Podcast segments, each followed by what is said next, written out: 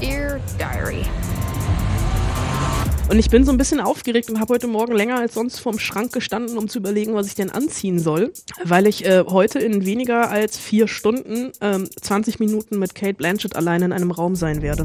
Uh. Und es ist tatsächlich, glaub, also ähm, ich glaube, meine, meine Hände werden zittern. Oh. It's Fritz. Die Spoil-Susen. Eine Fritz-Seehilfe. Mit Anna Wollner und Celine Günger. Anna, kannst du mich hören? Hallo, hallo, Echo, hallo? Ist da Echo. jemand? Uhu. Wunder der Technik. Äh, Anna befindet sich gerade in einem Studio irgendwo am Potsdamer Platz. Ähm, wo genau, Anna?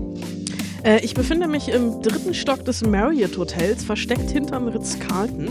Das ist äh, das ähm, RBB Berlinale Studio. Und hier sind einfach tatsächlich ganz normale Hotelzimmer leergeräumt worden. Also mein, wenn ich nachher, wenn du mich gleich mal nicht hörst, dann bin ich duschen gegangen. Denn das ist, glaube ich, das einzige Radiostudio der Welt, wo auch eine Dusche mit drin ist. Und ich äh, blicke in den grauen Berliner Himmel. Mehr sehe ich nicht, weil vor den Fenstern so eine äh, blaue Filzwand steht für einen besseren Klang. Ich hoffe auch, dass die Putzkolonne nicht reinkommen wird, während wir hier miteinander sprechen. Und ich bin natürlich nur, und deswegen bin ich hier, ein Steinwurf vom roten Teppich der Berlinale entfernt.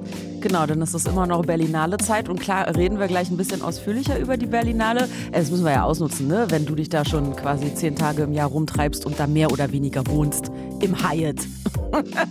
ähm, aber nicht nur. Wir reden nicht nur über die Berlinale. Es geht außerdem ums Erwachsenwerden der etwas anderen Art in einer Serie nam- namens I'm Not Okay With This. Und äh, wir gucken, was Just Mercy kann. Ein Film über einen jungen Anwalt, äh, der zum Tode Verurteilte retten will. So, Anna, äh, wie viele Filme hast du denn schon gesehen? Wie lange läuft die Berlinale schon? Was geht ab? Was geht ab? Was geht ab, Berlin?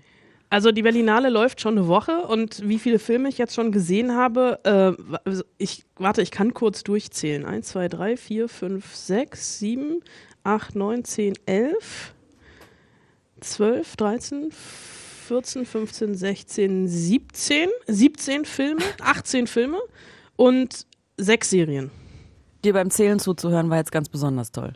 Das dachte ich mir. Deswegen habe ich mir auch ganz besonders viel Zeit dabei gelassen, ähm, damit du das so richtig schön genießen kannst. Ich hätte jetzt auch noch alle Filmtitel aufzählen können, aber das ist ja auch, wird überbewertet. Was hat dich denn bisher besonders beeindruckt? Das sind eigentlich, ähm, also bei der Berlinale gibt's ja einen Wettbewerb, so ein bisschen die Königsdisziplin, wo die Filme am Ende um die goldenen und silbernen Bären kämpfen. Und ähm, das ist ja der, die wichtigste Reihe dieses Festivals, da wo alle rein wollen und da sind 18 Filme drin und wir haben jetzt gut zwei Drittel hinter uns und die, der Wettbewerb ist auch immer so ein bisschen die Filmreihe, wo sich das Jahr dran messen lassen muss. Es ist ja eine ganz besondere Berlinale, weil es die erste Berlinale ohne Dieter Koslik ist, dem lustigen Schwaben mit Hut und rotem Schal, Merkt man das irgendwie? Das merkt man. Äh, das merkt man vor allem an den Filmen, weil die neue Leitung, äh, Carlo Chatrion und Mariette Rissenbeek, ähm, ein doch etwas anderes Programm im Wettbewerb haben. Ähm, das ist vor allem Carlo Chatrion geschuldet vermute ich. Der war nämlich vorher ähm, Festivalleiter in Locarno, was wirklich so ein richtiges Arthouse-Festival ist.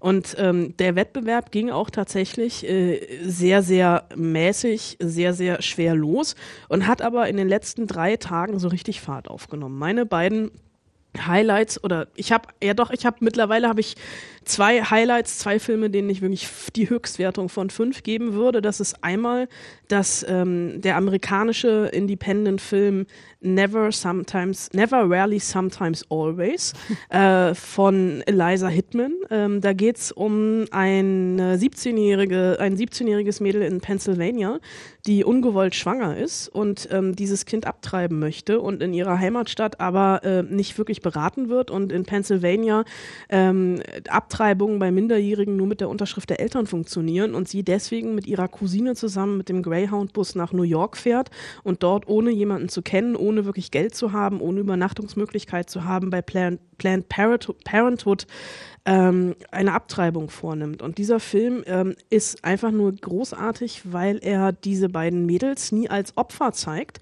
aber du beim Gucken selber das Gefühl hast, also er, der Film ist komplett auf der Seite von, ähm, von den beiden. Ähm, Autumn heißt das schwangere Mädchen und ähm, Tyler die, ähm, es ist Skylar die Cousine und der Film beobachtet ganz genau. Das sind wirklich ähm, ganz, ganz intime Momente, ähm, die unter die Haut gehen. Das sind so, das sind so ganz, ganz feine Beobachtungen. Die lernen im Greyhound-Bus zum Beispiel einen Jungen kennen, der äh, die beiden unbedingt nochmal wieder treffen will.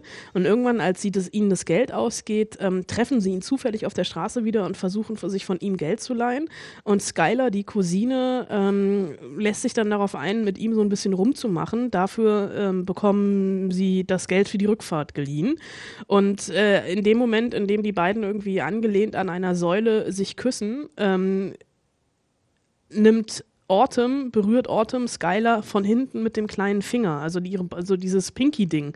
Und die beiden, es ist halt einfach dieser Bund der Frauen, äh, der diese Odyssee, die sie machen, ähm, nicht, also überschattet ist das falsche Wort, aber einfach trägt. Und dieser Film steht irgendwie immer unter Druck und hat ganz, ganz ganz, ganz viele Zwischentöne und ist einfach ein gut, genau beobachteter Film über Frauenfreundschaft, über Solidarität und auch das Recht am eigenen Körper.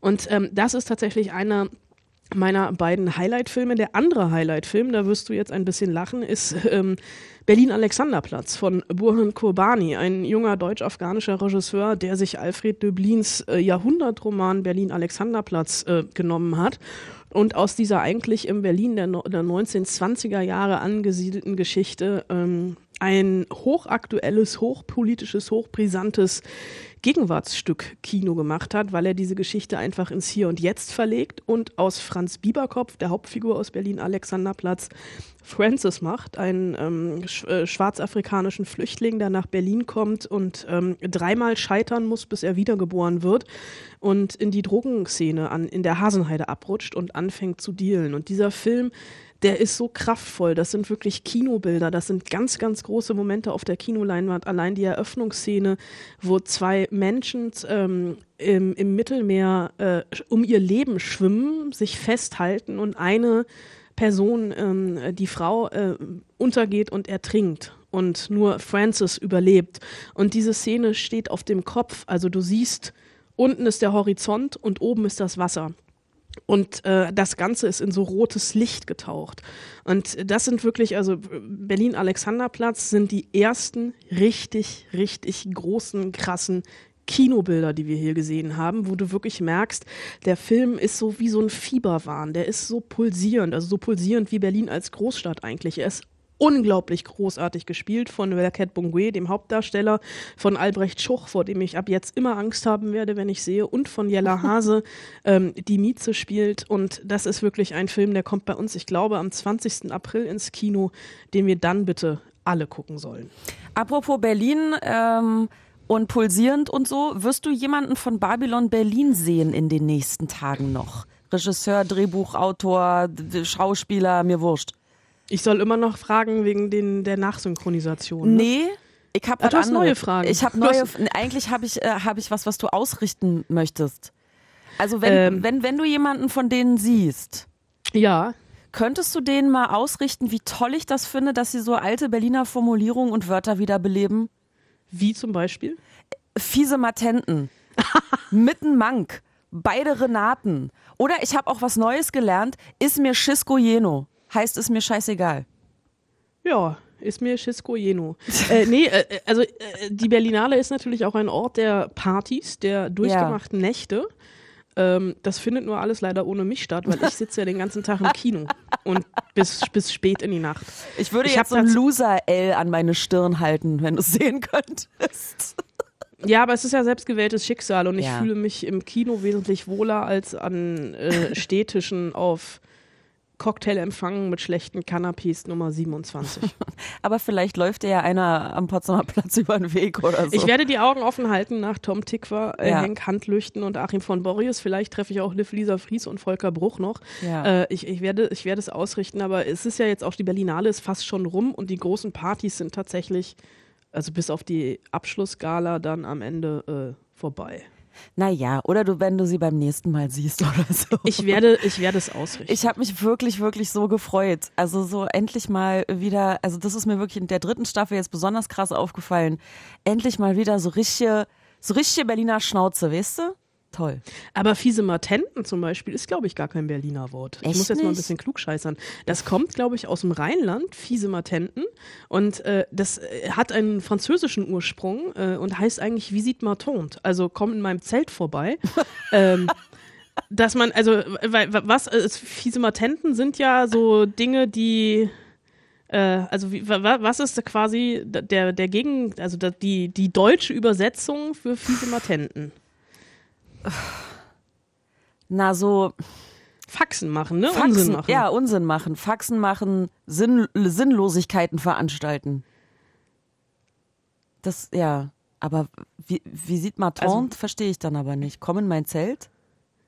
Um da dann halt Faxen zu machen. Ach so, das ist mir zu hoch. Ist dir zu hoch? Aber ich glaube, das kann auch nur, das habe ich mir vielleicht auch nur ausgedacht. Okay. Gen doch, warte. Sag, hab's googelst gefunden. nebenbei. Ich google nebenbei. Das Wort kommt häufig in der Wendung, macht keine Fisimatenten vor, als elterliche Warnung.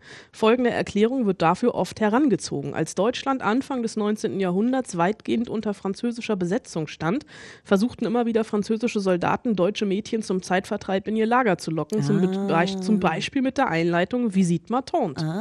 Besuchen Sie mein Zelt. Also eigentlich geht's um Sex. Ja, stand also abendlicher Ausgang an, wurde den jungen Frauen ein Mach aber keine Fisi Fisimatenten, also Visite ma tante, auf den Weg gegeben. Ne? Ja, Unsinn machen, nicht schlecht. Nicht schlecht, haben wir wieder was gelernt. Da soll noch mal einer sagen, im Spoilsusen-Podcast würde man nichts lernen. Das stimmt. Ähm, okay, also das war jetzt Hausaufgabe Nummer eins. Falls du da jemanden siehst, sag Bescheid. Aber wirklich, Schisko Jeno, das kannte ich wirklich. Das kommt übrigens aus dem Polnischen. Ah ja, Ist mir Schisko Jeno. Ist mir, was sagt Liv Lisa Fries noch? Ist mir Pomade, ist mir scheißegal. ich find's super. Es ist so toll. Okay, äh, kommen wir zur anderen Hausaufgabe. ja, Und zwar habe ich dir aufgetragen, äh, nenne ein bis zwei Berlinale Anekdoten der letzten Jahre. Ach, der letzte, also ich habe jetzt tatsächlich, ich könnte jetzt, ich, ich habe mir jetzt überlegt, ähm, drei aus dem aktuellen Jahr zu nehmen, Wie du möchtest. wenn du dich darauf einlässt. Hauptsache, sie sind witzig. Oder so. einprägend oder beeindruckend. Ähm, Fiese Matenten halt. Fiese, also fiese Matenten habe ich noch keine gemacht. Ich hatte dieses Jahr einen sehr absurden Abend bisher. Ähm, ich hatte ähm, ein Interview mit Marvin Krenn. Das ist der Regisseur der Netflix-Serie Freud, die hier die Berlinale Series-Reihe eröffnet hat. Und ähm, eigentlich äh, gibt's ja immer so total durchorganisierte Interviewtage. Und ich musste unbedingt mit ihm sprechen. Und bei diesem durchorganisierten Interviewtag hatte ich immer, wenn er Zeit hatte, mit den Journalisten zu reden, da hatte ich keine Zeit, weil ich äh, mit anderen Menschen äh, reden musste, wie zum Beispiel äh, Jason Siegel oder Oscar-Preisträger Roberto Benini. Musste aber unbedingt, ah, ich brauchte wirklich einen Ton von Marvin Krenn und habe so lange gebettelt, bis er äh, sich äh, einen Abend vorher mit mir in der Savoy Bar äh, gegenüber vom Delphi äh, Kino an der Bar getroffen hat. Und das ist so eine richtig schwere äh, Zigarren, die, also die Luft ist so Zigarrenrauch geschwängert, dunkle, holzvertäfelte Wände, da sitzen nur alte, dicke Männer in äh, ranzigen Ledersesseln und rauchen Zigarre und trinken Whisky. Und an dieser Bar trafen wir uns und wir hatten eigentlich beide eine Viertelstunde Zeit und haben eine Viertelstunde über Freud geredet. Da lief das Mikro. Und dann habe ich das Mikro ausgemacht und er hat auch ganz klassisch Whisky Sour getrunken, während ich äh, Mineralwasser mit Sprudel getrunken habe. Und äh, wir wollten eigentlich beide gerade los, weil wir Anschlusstermine hatten. Und dann meinte er so, ja, jetzt mal ganz ehrlich, wie hat dir die Serie denn gefallen? Und dann haben wir uns irgendwie noch ähm, eineinhalb Stunden über Feminismus und Frauenrollen unterhalten an dieser Bar und sind da so richtig versackt. Also ich hatte irgendwie dann so zwischendurch unterm unterm Barhocker meine Abend nach ähm, mein Abendessen Verabredung immer weiter nach hinten geschoben, bis ich dann letztendlich ganz abgesagt hat. Marvin Krenn verschwand mal kurz für drei Minuten, um seine Termine nach hinten zu verschieben. Und wir sind halt haben wirklich uns einfach richtig gut unterhalten. Und das war das passiert tatsächlich nicht so oft, dass man also a auf so einem durchgetakteten Festival sowas dann noch erlebt und b ähm, dass äh, Regisseur und Journalist dann irgendwie zusammen äh, ohne Alkohol versacken und äh, über Feminismus diskutieren. F äh, war für mich tatsächlich ein Highlight. Das andere Highlight hatte ich gestern. Das war auch ein so ein so absurdes Interview habe ich wirklich lange nicht mehr gehabt mit dem ähm, etwas durchgeknallten Kultregisseur Abel Ferrara, der eine sehr sehr lange Drogenhistorie auch hat, mittlerweile clean ist und der hat ähm, einen für mich sehr sehr verstörenden Film im Wettbewerb Siberia mit Willem Dafoe in der Hauptrolle. Und die beiden haben zusammen ein Interview gegeben. Äh, und als wir schon saßen, wir waren zu dritt, äh, drei Journalisten, ähm, und kam nochmal jemand von der internationalen PR-Agentur rein und meinte, wir müssten hier noch was unterschreiben, weil ähm, Abel Ferrara dreht gerade einen Dokumentarfilm über sich selbst und dieses Interview wird gefilmt von drei Leuten, ähm, einer mit einer Tonangel und zwei Kameras. Und wir müssten jetzt bitte unsere Bildrechte abtreten. Wenn wir das nicht wollen, sei es auch okay. Dann würde er nochmal mit uns reden und versuchen, uns zu überzeugen, dass das doch passiert. Und wir haben aber gesagt, das ist egal, ne? Im Notfall sind wir nächstes Jahr auf der Berlinale im Kino zu sehen. Und dann kamen die rein, also mit diesem Filmteam, die die ganze Zeit uns filmten und auch Abel Ferrara filmten. Und Abel Ferrara wiederum hatte die ganze Zeit sein iPhone in der Hand und hat uns gefilmt. Und immer wenn jemand eine interessante Frage gestellt hat, hat er gesagt, ah, Moment, Moment, die Kamera lief nicht, ob wir diese Frage bitte nochmal stellen könnten. Und äh, Willem Dafoe saß daneben, grinsend, schulterzuckend, äh, hoch amüsiert und hat dann natürlich das halbe Interview alleine gemacht, weil Abel Ferrara damit beschäftigt war, uns Journalisten zu filmen.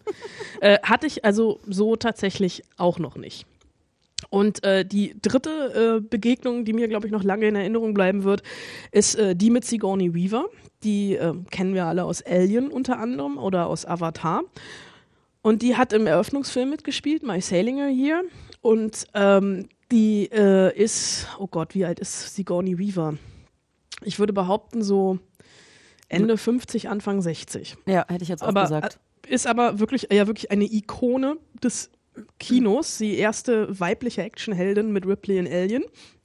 Und natürlich geht es in diesen Interviews, gerade wenn man mit Frauen redet und auch vor allem jetzt ein paar Tage nach dem ähm, nach der Verurteilung von Harvey Weinstein irgendwie immer irgendwann um MeToo. Und äh, ein Kollege hat dann relativ unglücklich, äh, eine unglücklich formulierte Frage gestellt, ähm, ob Sigourney Weaver denn schon mal eine MeToo-Erfahrung gemacht hätte oder ob aufgrund ihrer Größe, weil sie halt so riesig ist, mit fast 1,85 glaube ich, ähm, die Leute Respekt vor ihr gehabt hätten. Und da guckt sie uns alle so, so ein bisschen so von oben herab abschätzig an und meint, naja, also ganz ehrlich, nach Alien hat niemand mehr getraut, sie anzufassen, weil alle dachten, dass sie sofort den Flammenwerfer aus der Handtasche holt. ja, und das ist für mich, das ist für mich bisher so ähm, meine Lieblingsantwort dieses Festivals, wo ich kurz davor bin, mir sie nach dem Festival äh, auf den Unterarm zu tätowieren. ja. Ach, schön. Ghostbusters hat sie ja auch mitgespielt. Stimmt. Also in den alten Filmen. Den ne? alten. Und gestern äh, tatsächlich lief sie im Fernsehen bei Galaxy Quest. das ja, war auch Sigourney schön. Weaver überall. Äh, überall. Hauptsache im Weltraum oder mit Geistern. okay. Ähm, Berlinale geht jetzt noch ein Tag. Was kommt da noch? Geht noch ein Tag? Das, also, ähm, nee, stimmt, nee, ist vorbei. Geht noch bis Sonntag. Bis Sonntag? Ja. Ach stimmt, zehn Tage. Es sind zehn Tage bis Sonntag. Samstagabend ist die Bärenverleihung. Ich habe also tatsächlich, also wir zeichnen, heute ist Mittwoch, das kann man, glaube ich, so offen kommunizieren. Und ich bin so ein bisschen aufgeregt und habe heute Morgen länger als sonst vorm Schrank gestanden, um zu überlegen, was ich denn anziehen soll. Weil ich äh, heute in weniger als vier Stunden ähm, 20 Minuten mit Kate Blanchett allein in einem Raum sein werde. Uh. Und äh, ich bin ja ich habe einen kleinen Crush in die Stimme von Kate Blanchett. Und es ist wirklich, also wir sind wohl, es sind wohl zwei Journalisten und Kate Blanchett gibt das Interview zusammen, also zu der Serie Stateless, die sie mitproduziert hat, mit der anderen Hauptdarstellerin. Also es sind vier Leute im Raum und eine davon ist Kate Blanchett und die zweite Person bin ich. Die anderen beiden werde ich ausblenden, aber es ist tatsächlich, glaub, also ähm, ich glaube, meine, meine Hände werden zittern. Oh. Musst du ein Mikro halten oder wird es auf dem Tisch stehen? Ich stelle es hoffentlich auf den Tisch, weil sonst könnten die Töne etwas dynamisch sein. Na Mensch, dann wünsche ich dir äh, ganz viel Spaß mit Kate Blanchett heute. sei nicht zu aufgeregt. Nimm Pfefferminz vorher. ich will ja nicht mit ihr knutschen. Aber vielleicht lass uns mal jetzt. Wobei. Ja, ja, ich, deswegen. Ich möchte da jetzt nicht weiter drauf eingehen. Ähm, lass uns mal zu den Filmen kommen, die diese Woche für normalsterbliche, nicht Berlinale Besucher ins Kino kommen. Ja? Ausnahmsweise. Als ich ein Teenager war, wurde mein Großvater ermordet. Wegen einem Schwarz-Weiß-Fernseher. Wir warteten lange darauf, dass jemand kommt, um uns zu helfen. Und da wurde mir klar, dass, dass das außerhalb meiner Gemeinschaft niemanden interessiert. Denn für die war er nur ein weiterer Schwarzer aus dem Ghetto, der jetzt tot ist. Ich weiß, was es heißt, im Schatten zu leben. Deswegen tue ich das hier. Das hier ist äh, zum, äh, zum Tode Verurteilte zu retten, äh, rauszuboxen. Just Mercy heißt der Film, spielt im Alabama der 70er Jahre und jetzt du. Jetzt ich. Ähm, der Film äh, Just Mercy äh, beruht auf einer wahren Begebenheit, beziehungsweise hat ähm, den teils autobiografischen Roman Just Mercy von Brian Stevenson zur Grundlage. Brian Stevenson, den haben wir hier quasi gerade gehört in Form von Michael B. Jordan, denn der spielt Brian Stevenson und der hat eben versucht, ähm, als jung, also er kam aus Harvard, in dem stand alles offen äh, so mehr oder weniger, wobei er als ähm, schwarzer Anwalt auch in einer großen Anwaltskanzlei wahrscheinlich mit Rassismus etc. hätte zu tun haben müssen. Der entscheidet sich aber gegen die große Karriere und ähm, geht nach Alabama, um dort eben ähm, Todeszellenkandidaten ähm, zu beraten und rauszuholen und deren, dass deren Fälle nochmal aufgerollt werden. Und das sind wirklich ähm, Fälle, die es in sich haben. Der Film begleitet so insgesamt drei, vier Fälle. Ähm, einen davon, das ist der Hauptfall, das ist der Fall von Walter Macmillan, der von Jamie Foxx gespielt wird, der ähm, 1987 zum Tode verurteilt worden ist und es von vornherein klar war, oder uns ist es von vornherein klar, dass er das gar nicht gewesen sein kann, weil seine ganze Familie sagt, ähm, gibt ihm ein Alibi. Es gibt aber einen weißen Zeugen, der behauptet, dass Walter Macmillan zur Tatzeit am Tatort mit seinem roten Truck ähm, gewesen ist. Und der Film beginnt auch mit der Verhaftung von Walter Macmillan, der eigentlich Holzarbeiter im Wald war und Bäume fällt. Und auf dem Weg nach Hause ähm, von einer riesengroßen Straßenabsperrung und mehreren Polizeiwagen ähm, angehalten, verhört und verhaftet wird. Und diese, der ganze Prozess war eigentlich eine einzige Farce, weil ähm, äh, es überhaupt nicht nachweisbar war, weil es einfach faktisch falsch war. Und ähm, Steve, Brian Stevenson macht es sich zur Aufgabe, nachzuweisen, dass das alles ähm, Quatsch ist, also diese Verurteilung, und dass er, dass die Todesstrafe zurückgenommen wird. Und er hat natürlich die Zeit im Nacken, weil der Tag der Vollstreckung immer näher rückt. Und in anderen Fällen die äh, ähnlich aussichtslos, aber ähnlich offensichtlich mit einem falschen Urteil ähm, belegt sind, äh, ver verliert er den Wettlauf gegen die Zeit. Und das sind dann auch so ein bisschen so die intensivsten Szenen des Films, dass wir wirklich mit dabei sind bei der Hinrichtung auf dem elektrischen Stuhl. Äh, und das geht wirklich unter die Haut, weil diese Hinrichtung eines Verurteilten, die wir sehen, der seine Frau ähm, erschossen haben soll, beziehungsweise auch erschossen hat, aber äh, ein Vietnam-Veteran ist und ähm, einfach unter einer posttraumatischen Belastungsstörung äh, leidet. Diese Hinrichtung ähm, sehen wir in dem Gefängnis und ähm, dieser Gang aus der Zelle durch diese Gefängnisgänge hin bis auf den elektrischen Stuhl begleitet unter den Protesten der Mithäftlinge und dann das tatsächliche äh, Auslösen ähm, des, des Buzzers. Das ist schon, also das geht wirklich unter die Haut. Und zu wissen, dass das auch alles auf, einer, auf wahren Begebenheiten beruht und dieser, also der Film ist in der zweiten Hälfte, äh, wird der ähm, sehr, sehr zum Gerichtsdrama und äh, spielt da natürlich, also drückt da die richtigen Knöpfe, weil einfach dieses, äh, die, die Justiz natürlich versucht, ihren eigene, ihre eigenen Fehlentscheidungen zu vertuschen und das Ganze wird am Ende ein riesengroßes Politikum. Und natürlich haben wir dann die eindrücklichen Plädoyers, äh, unter anderem eben von Brian Stevenson etc. Ähm, Film schafft es auch nicht immer, ähm, die Klischee und ähm, Kitsch-Sparte zu umschiffen. Aber ähm, Jamie Foxx, der Walter Macmillan spielt, macht einen großartigen Job. Michael B. Jordan als Brian Stevenson ist toll. Und unterschlagen möchte ich natürlich auch nicht Brie Larson, äh, die hier noch die ähm, ähm, ja, Assistentin ist es gar nicht, ähm, die den, den, den Kompagnon von Michael B. Jordan spielt, die diesem, in diesem Verein, die sich eben für Todeszellenkandidaten einsetzen, äh, so ein bisschen äh, die Papierarbeit macht. Ein Film, der mich auf jeden Fall sehr, sehr bewegt hat. Der Typ, um den es geht, äh, heißt, hast du schon gesagt, Brian Stevenson. Ähm, und den gibt's ja noch, also der lebt ja noch, was ich immer genau. ein bisschen erstaunlich der, finde.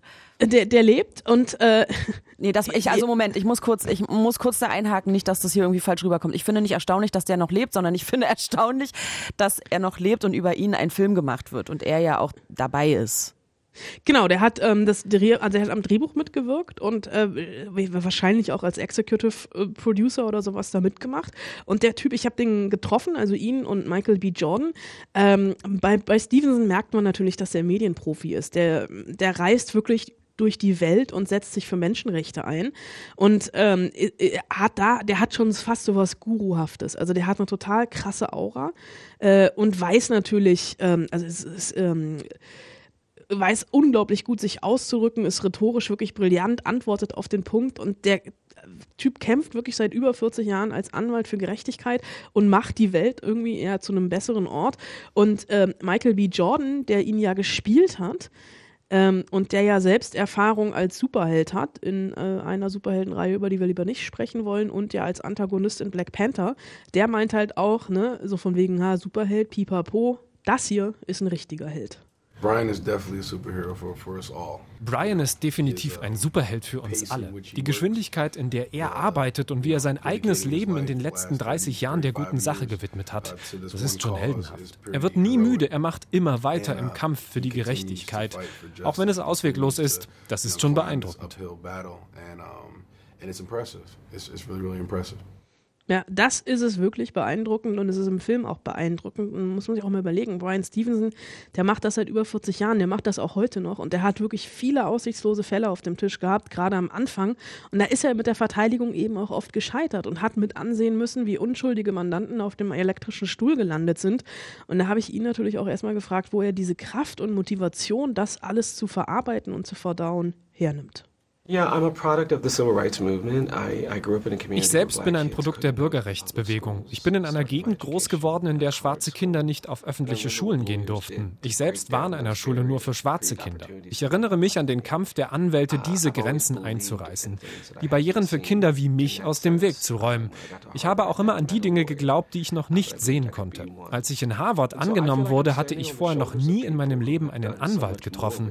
Aber ich habe trotzdem daran geglaubt, dass ich einer sein sein kann. Es gibt Leute, die haben viel mehr erreicht als ich und das mit viel weniger Möglichkeiten. Ich will ihre Arbeit und ihren Einsatz ehren, denn ohne sie säße ich hier heute nicht. Ich kann mich also nicht beschweren, auch wenn es manchmal überwältigend war, herausfordernd oder unmöglich erschien oder noch immer ist. Aber ich bin fest entschlossen, weiterzukämpfen. Ja, er will weiter kämpfen und er und sein Team kämpfen natürlich weiter. Zumal wir aktuell ja auch in einer Zeit leben, in der man wirklich kämpfen muss, weil alles relativ düster und aussichtslos wirkt. Wir müssen die Politik der Angst und des Zorns überwinden. Überall auf der Welt gibt es Bewegungen, die ihre Kraft aus der Angst und der Wut der Leute ziehen. Wenn wir das so hinnehmen, tolerieren wir Dinge, die wir nicht tolerieren sollten, die wir auch nicht akzeptieren sollten. Ich glaube, wir sollten viel hoffnungsvoller sein, an unsere Werte glauben und die auch vertreten. Menschenrechte und Menschenwürde. Egal ob USA, Europa, Afrika oder Asien. Wir sollten nicht danach beurteilt werden, wie wir die Reichen, Privilegierten und Mächtigen behandeln, sondern wie wir die Armen behandeln. Die Verurteilten, die Einwanderer. Wenn wir mitkriegen, wie jemand genau diese Leute verunglimpft, die Ausgestoßenen und wir nichts sagen, tragen wir eine Mitschuld. Denn wir machen die gleichen Fehler noch einmal. Die größten Fehler in der Geschichte der Menschheit. Wir leben in einer Zeit, in der wir den Mut haben sollten, den Mund aufzumachen und bestimmt und entschieden die Menschenrechte zu verteidigen. Das heißt, die Rechte und Würde der Schwächsten zu verteidigen, von denen, die oft ausgeschlossen und an den Rand gedrängt werden.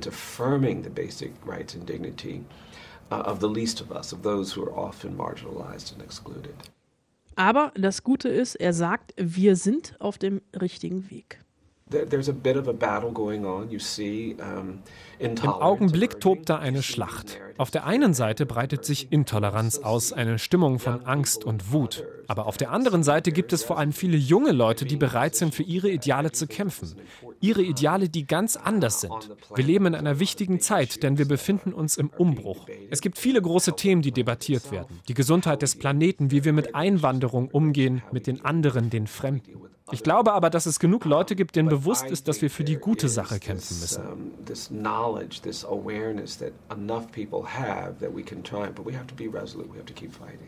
Und äh, die müssen auch weiterhin laut sein und noch lauter werden. Also wir alle, äh, würde ich sagen. Äh, das auf jeden Fall. Und aber mit Just Mercy ist halt immer auch nochmal so ein Film, der dir das halt auch irgendwie nochmal ähm, absolut vor Augen hält und mit Steven darüber zu reden, also das war wirklich, ich habe da gesessen und habe ihm wirklich an den Lippen gehangen, weil ich total spannend fand, was der Mann zu erzählen hat. So, jetzt hast du es mir ganz besonders schwer gemacht, weil wie kommen wir jetzt von der großen Politik und dem Riss in der Gesellschaft äh, zur Pubertät? Äh, ich würde sagen, gar nicht. Ja, ist mir Schisco Jeno. ist, ist mir Schisco Jeno, sehr gut. Aber mach mir keine Fisimatenten, wa? Dear Diary. Go fuck yourself. My name is Sydney. I'm a boring 17 year old white girl. I'm not special. Yippee. I keep losing my temper. I don't want to, but it just spills out. I am not okay with this ist eine neue Serie auf Netflix, in der es, ähm, naja, mal wieder um das Erwachsenwerden geht, aber diesmal ein bisschen anders. Ich habe ja auch schon eine Theorie, die sage ich dann später. Oh, ich bin gespannt. Aber das ist jetzt fies, dass du dir erst später sagst. Na gut, dann ähm, fange ich mal an. Also ja, es ist schon wieder eine Serie, in der es ums Erwachsenwerden geht. Da kommt auf Netflix gefühlt jede Woche eine Serie. Ähm, diese Serie hier brüstet sich damit, von den Machern von Stranger Things zu sein und vom Regisseur von die, äh, ähm, End of the Fucking World. Ähm, die Eckdaten klingen wirklich ein bisschen lame. Ne? Also Sydney, die wir gerade gehört haben, die ist 17 Jahre alt, die hat ähm, Anger-Issues habe ich mir aufgeschrieben. Also sie hat so ein bisschen Problem mit Wutausbrüchen.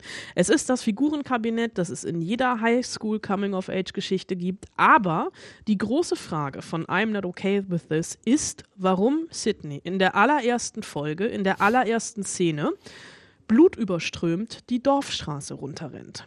Und was hat das alles auch noch mit dem Tod ihres Vaters im letzten Jahr zu tun? Geht es da einfach nur um das, was wir alle mit 17 durchgemacht haben oder noch durchmachen müssen, nämlich die Pubertät?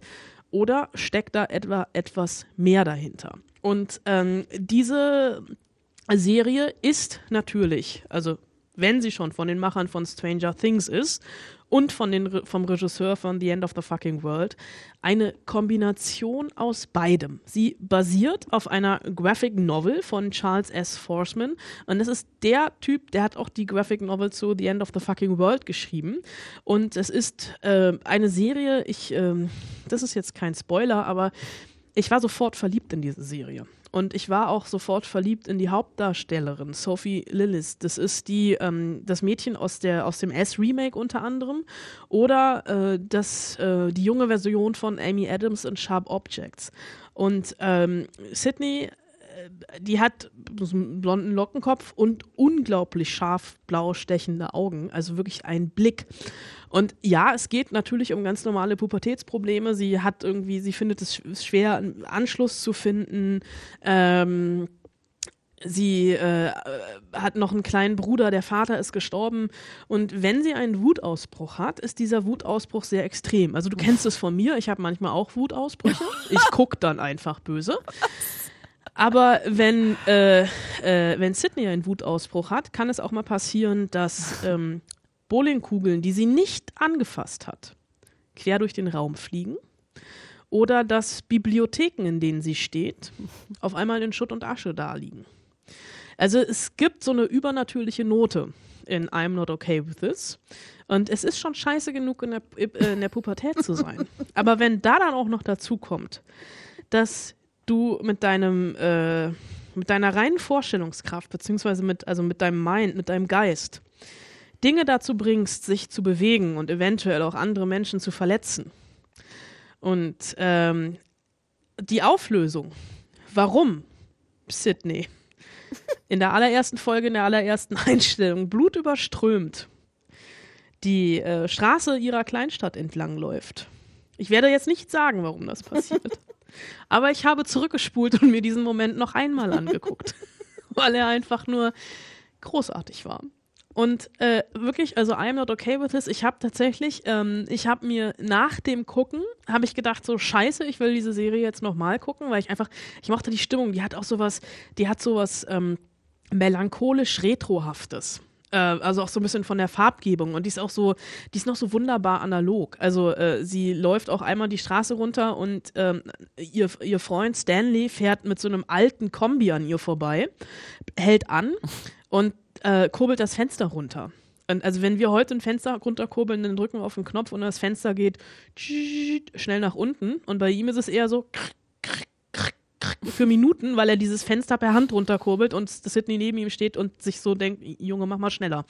Ähm, äh, diese Graphic Novel, auf der die ähm, Serie basiert, I'm Not Okay With This, ähm, habe ich mir, nachdem ich fertig war, sofort bestellt die ist in Deutschland nur leider nicht mehr lieferbar. Ich habe jetzt die französische Variante zu Hause. Ja, oh. Also ich muss jetzt irgendwie mein altes Schulfranzösisch wieder auskramen. Was Visite ja bei einer Matante, sage ich nur. Visite Matante, ne? Ja, stimmt. Ich, also du merkst, du weißt, ich kann fließend Französisch. Fließend, ja. Äh, und werde jetzt mein Visite Maton Schulfranzösisch wieder rausholen und diese Graphic Novel auf Französisch lesen. Weil, also es gibt sie noch, ich habe sie noch nicht mal auf Englisch gefunden. Das ist so ein bisschen absurd. Ich habe auch, ich habe dieses Paket ausgepackt und gedacht so Scheiße. und ähm, naja, egal. Ich werde mich diesem Schicksal stellen, aber ich ähm, freue mich über jeden da draußen, der sich jetzt am Wochenende I'm Not Okay With This anguckt. Es sind auch nur acht Folgen, 20 Minuten.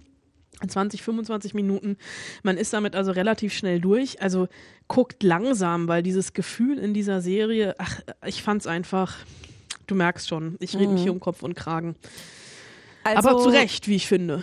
Also ist es quasi schon äh, klar, dass es äh, Telekinese ist und äh, nicht der Geist vom Papa. Ähm, das wäre jetzt zu viel verraten. Das waren nämlich meine beiden Theorien. Ach so. Ähm, Du musst doch nicht antworten, alles gut. nö, mach ich auch nicht. Ich habe einfach nur M gesagt. Und lass dich im Leeren. Ähm, Siehst du, du sagst auch M. apropos toter Vater. Äh, geht's in dem neuen Pixar-Film nicht auch irgendwie um einen toten Vater?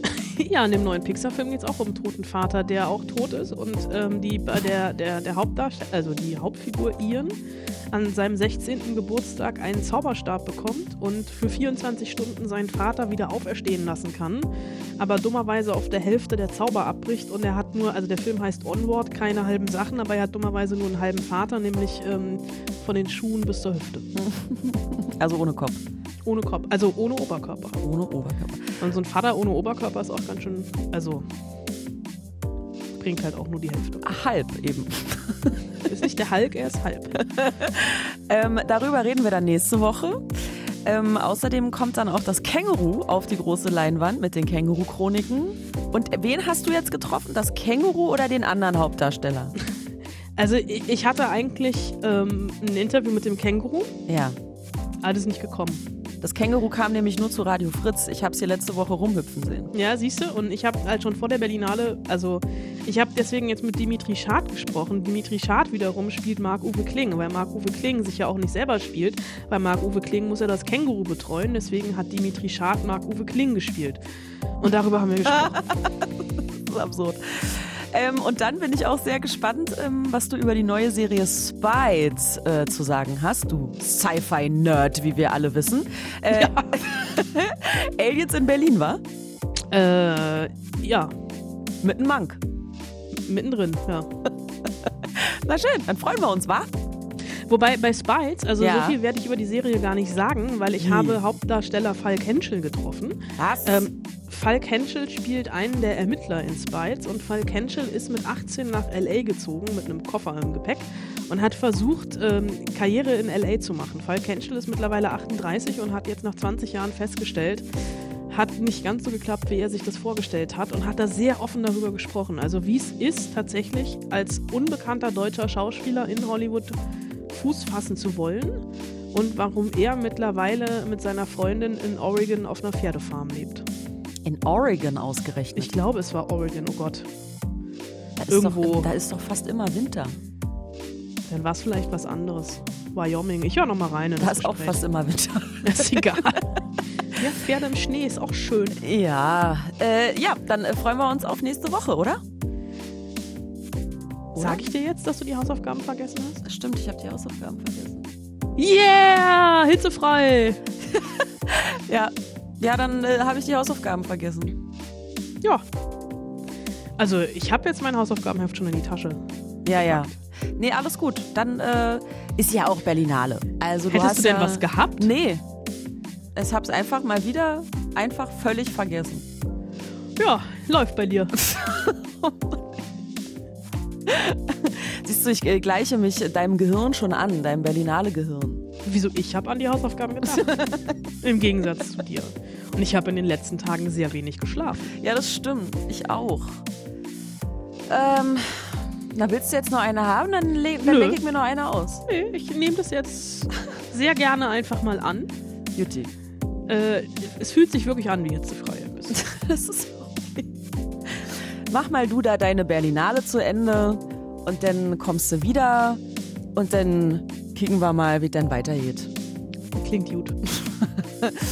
Ähm, da bleibt mir nicht mehr viel zu sagen, außer lasst uns einen Daumen da, liked uns, kommentiert, schreibt uns eine Mail, podcast.fritz.de ähm, oder genießt einfach und hört nächste Woche wieder. Liebe Grüße, eure Spoilsusen. Oder Visite Notre Tante. Ich Das will war aber nicht, dass die Leute in mein Zelt kommen. Ich bin mir noch nicht mal sicher, ob das richtig konjugiert war. Vielleicht, Aber Notre ist unser. ja. Weil wir, also, Ja, wir ja. haben ja zusammen ein Zelt offen. Wie war das? Du sprichst fließend Französisch? Ich spreche fließend Französisch. Nicht. Ich- Arthur ich sprach un mal. Perroquet. Was war nochmal Perroquet? Papagei, Papagei. oder? Ja. Känguru. Au, au revoir. Fertig. Komm, ich stopp jetzt die Aufnahme. Besser wird's nicht.